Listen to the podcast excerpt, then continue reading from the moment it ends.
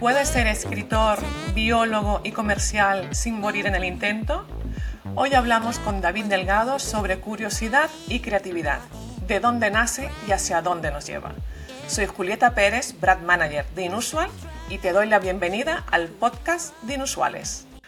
Bueno, pues ya tenemos a David, un antiguo compañero del certificado en liderazgo inusual. David, sabes que tenía muchas, muchas ganas de hablar contigo. Bienvenido. Lo sé, lo sé y las ganas son mutuas. Estoy encantado de estar aquí contigo. muchas gracias. Esta charla. Sí, sí, sí, sí, sí. Así que nada, si quieres empezamos y ya sabes, ya te comenté que empezamos presentándote y te pido por favor que lo hagas desde el ser más que desde el hacer, porque es una entrevista para personas inusuales. Entonces queremos conocerte como persona. Me encanta, me encanta. Bueno, pues si tuviera, si me presentaran mis hijos, mm, dirían que soy, que soy una persona, que soy un friki. Ya lo veis aquí detrás, aquí al lado mío, ¿eh? a, a mi Mazinger Z y bueno, pues eh, efectivamente soy, soy una persona friki, soy, soy creativa y soy curiosa desde que tengo uso de razón. Siempre, siempre me he preguntado por qué ocurrían las cosas y bueno, pues es una de las señas de identidad de, quién soy, ¿no? El por qué el cielo era azul, o, masacraba a mis padres de, con preguntas de pequeño y por eso acabé haciendo la carrera de biología, ¿no? porque al final muchas de las preguntas que, que, llegaban a mi cabeza y que quería responder pues tenían que ver con el medio en el que me desenvolvía. Eh, aparte de, de, la curiosidad ¿no? y del friquismo, ¿no?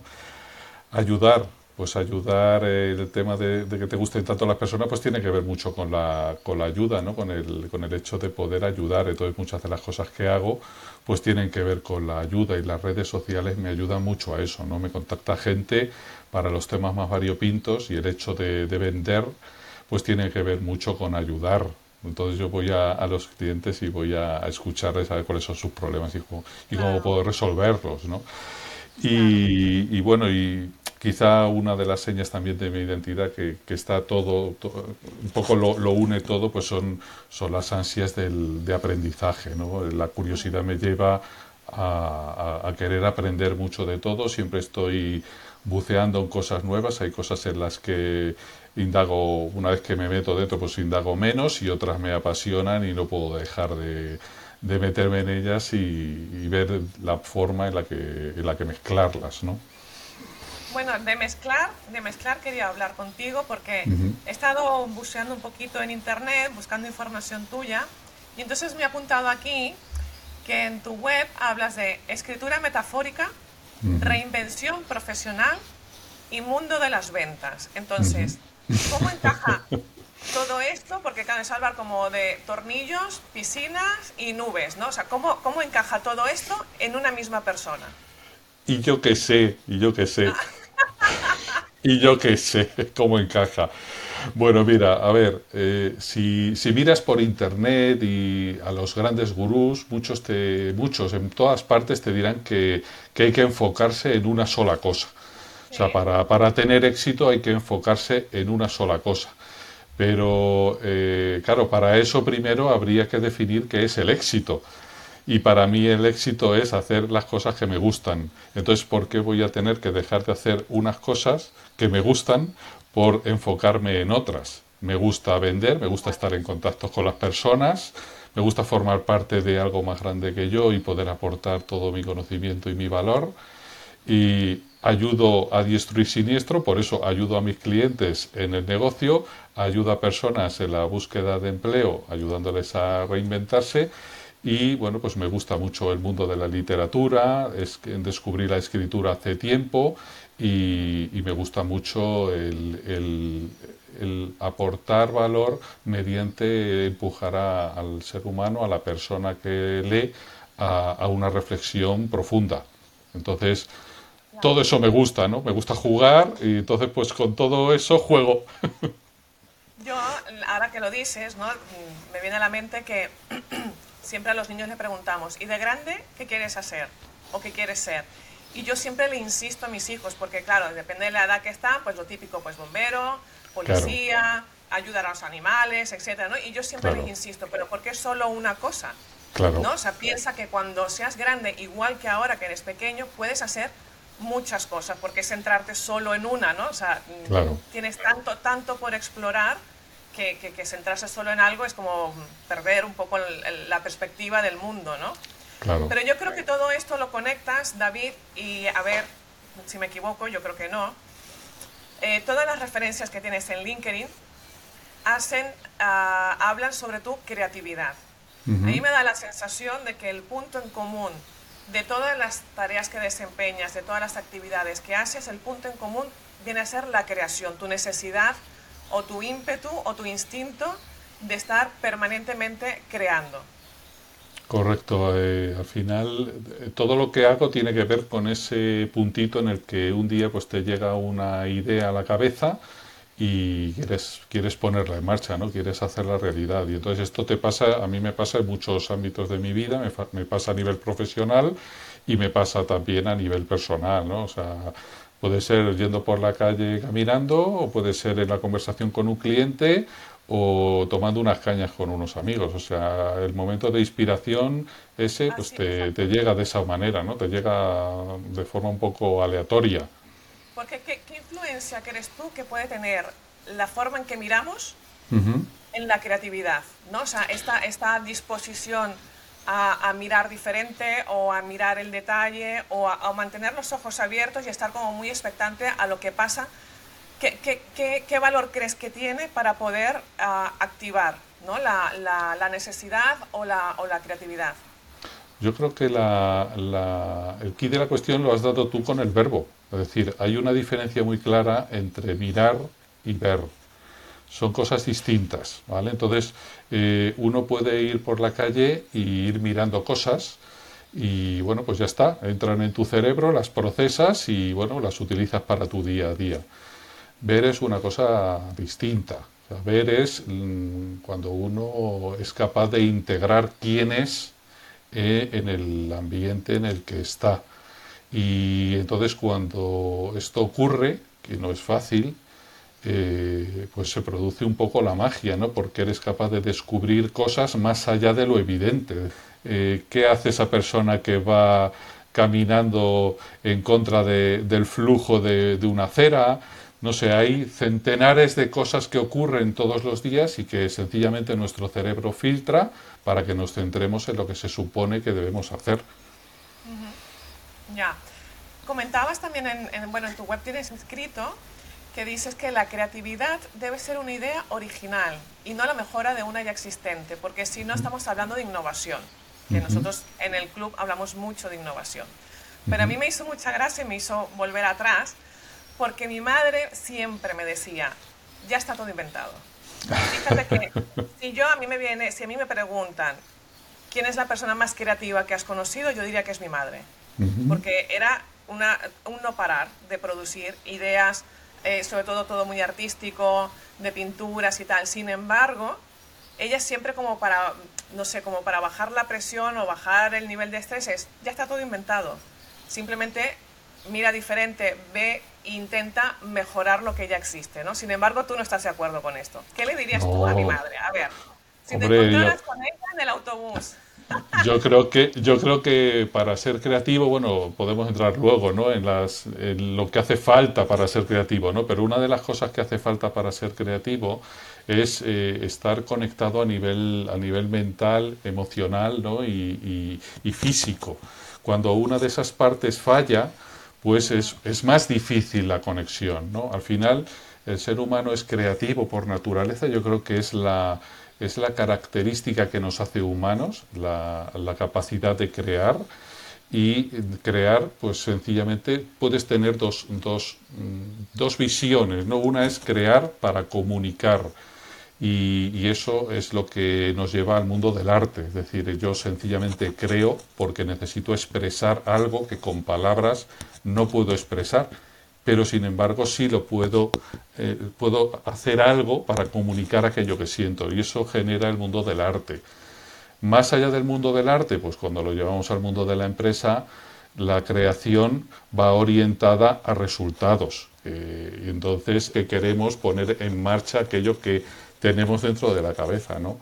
En el mundo en el que vivimos, desgraciadamente, aunque creo que estamos en tiempos que aquello, esto está, está un poco cambiando, pero la, creatividad está muy enfocada ahora mismo a, la innovación secuencial, es decir, lo que hacemos es pequeñas mejoras, pequeños cambios en algo que ya está funcionando para facilitar su venta mediante una pequeña diferenciación. Esto aporta mm, muy poco valor, fundamentalmente orientado a, seguir vendiendo algo.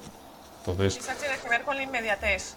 Correcto, no hay más que ir al cine o abrir Netflix para darse cuenta de que tienes 30 veces la misma película y cambian los colores, cambian los actores, pero en realidad las historias hace ya tiempo que no son diferentes, estamos eh, metidos en un bucle. Claro, como, como funciona en el pasado, pues esperamos que funcione en el futuro y como dirían los economistas, aquello que funciona en el pasado no, no forzosamente va a funcionar en el futuro, ¿no? Da miedo. exacto, quizás ser creativo implica también riesgo. Claro, si, si tu creatividad quieres enfocarla a la innovación disruptiva, es decir, a cambiar eh, la, la, forma en la que las personas eh, viven su vida, evidentemente el primer, eh, el primer enfrentamiento que vas a tener es con esas mismas personas, porque las personas no quieren cambiar su vida. Entonces cambia mucho, o sea, eh, es muy dificultoso el, poner en marcha innovaciones eh, de este tipo, ¿no? disruptivas. Pero al final esas innovaciones son las que cambian el mundo. Y yo le diría a tu madre que cualquier cosa que a un ser humano se le pasa por la cabeza, pues es susceptible de convertirse en realidad incluso las ideas más locas que ha tenido el ser humano, como poder eh, ir por debajo del agua, volar, viajar por el espacio y hay muchas otras que están en funcionamiento, ¿no? Eh, yo que sé, pues viajar a la velocidad de la luz, hacer viajes en el tiempo, arreglar la, o conseguir la sostenibilidad eh, en este mundo en el que vivimos. Hay muchas, muchísimas cosas por hacer porque el mundo está lleno de problemas y al final la creatividad se enfoca en eso. Quizás nace de, de las preguntas, ¿no? De los desafíos. Claro, un desafío invita a, la creación. Claro, hay que estar dispuesto ¿no? a, enfrentarse a desafíos y hacerse preguntas que quizás puedan resultar un poco incómodas o que generen un poco de incertidumbre. Claro, más incomodidad, más necesidad de una creación disruptiva hay, claro. Pero eso ya sabemos que nos va a, nos va a sacar de la zona de confort. Ya, claro, entonces en ese sentido también ah, podríamos hablar que estamos hablando de diferenciación, ¿no? De diferenciarnos, de no tener miedo, que para mí esto es como muy importante, no tener miedo a ser diferentes, porque para ser creativo hay que pensar de manera diferente.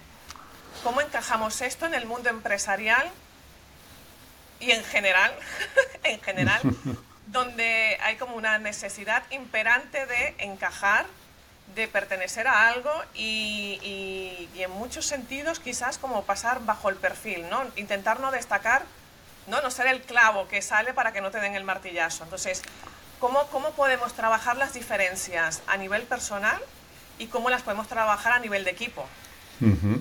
A ver, yo creo que, las empresas, igual que, que, los profesionales, las personas, sí buscan el ser diferentes, buscan, buscan destacar para lograr mm, una visibilidad que, la competencia, que tus competidores no, no, tengan. Normalmente esto, la diferenciación, se busca a través de productos o servicios o a través de herramientas. ¿Qué herramientas yo puedo utilizar que mi, que mi competencia no está utilizando? ¿no? O mm, qué producto saco yo, con qué mejora lo saco yo el producto para, para lograr destacar dentro, de, dentro de, del pool de competencia que hay en mi sector. Y, creo que es un grave error porque en el mundo en el que estamos la, la implementación de diferencias es, es, muy rápida, es muy rápida. O sea, hoy se saca un reloj y mañana ya, ya lo están copiando. Entonces, eh, la, este tipo de, de, de innovaciones tienen hoy día un recorrido muy corto, suponen un gran esfuerzo económico y humano y, y, el recorrido es muy corto. A mi modo de ver, creo que ha llegado el momento del ser humano. Es decir, la diferencia está en las personas. Cada uno somos diferentes del resto y eso no se puede copiar. Un equipo humano no se puede copiar. Me estás dando pie para la siguiente gran polémica. Inteligencia artificial. ¿Dónde queda la creatividad? ¿Dónde queda la inteligencia artificial? ¿Dónde quedamos nosotros que estamos en medio intentando sobrevivir a, tanto caos? ¿Dónde queda la creatividad y la inteligencia artificial? Bueno, la inteligencia artificial, bienvenida sea. Evidentemente habrá que poner la cota para que bueno, pues se use adecuadamente, pero hay que tener en cuenta que la inteligencia artificial bebe del pasado. Cuando yo le pregunto a la inteligencia artificial es capaz de responderme a las preguntas con las respuestas que existen en el pasado. El ser humano, con, la creatividad, lo que aspira es al futuro, es a generar. Evidentemente, en cuanto se genera, todo eso que se genera acaba en el pasado, o se convierte inmediatamente en el pasado. Pero todas esas herramientas, todo ese conocimiento, eh, está metido ahí y podemos acceder a él de una forma inmediata. Entonces, lo que debemos comprender es que nuestro valor está en lo que nos hace evidentemente humanos, que es nuestra capacidad de crear y de avanzar, de ir hacia adelante. Creo que ahí está la diferencia. Es decir, para una persona creativa, manejar la inteligencia artificial puede llevarle a unas cotas, eh, yo creo que inimaginables, ¿no? El otro día pasaba frente a una librería y me llamó la atención un título, no, no, no pude detenerme a ver el autor, pero decía, ¿cómo usar la inteligencia natural? y me hizo mucha gracia porque pensé, ostras, es que tenemos que volver atrás ¿no? Para, para, para, para, la esencia y volver a arrancar otra vez con todo lo que tenemos ahora sobre la mesa. Bueno, ya hace muchos años que algún filósofo por ahí, que ahora mismo no recuerdo quién fue, dijo que hay una gran diferencia entre el conocimiento y eh, la, sabiduría. ¿no? El conocimiento es lo que nos ofrece la inteligencia artificial, es decir, son los datos, todos los datos reunidos. La sabiduría viene como consecuencia de la aplicación y de la experiencia que una persona puede aportar en virtud de esos datos. Eh, una inteligencia artificial no puede construir, eh, no puede construir, no puede resolver problemas de, por ejemplo, construyendo un edificio. Eso lo da la experiencia. Y eso es difícil de trabajar. Mucho de lo que te da la experiencia es la intuición. Y es difícil que una máquina pueda tener intuición. Claro.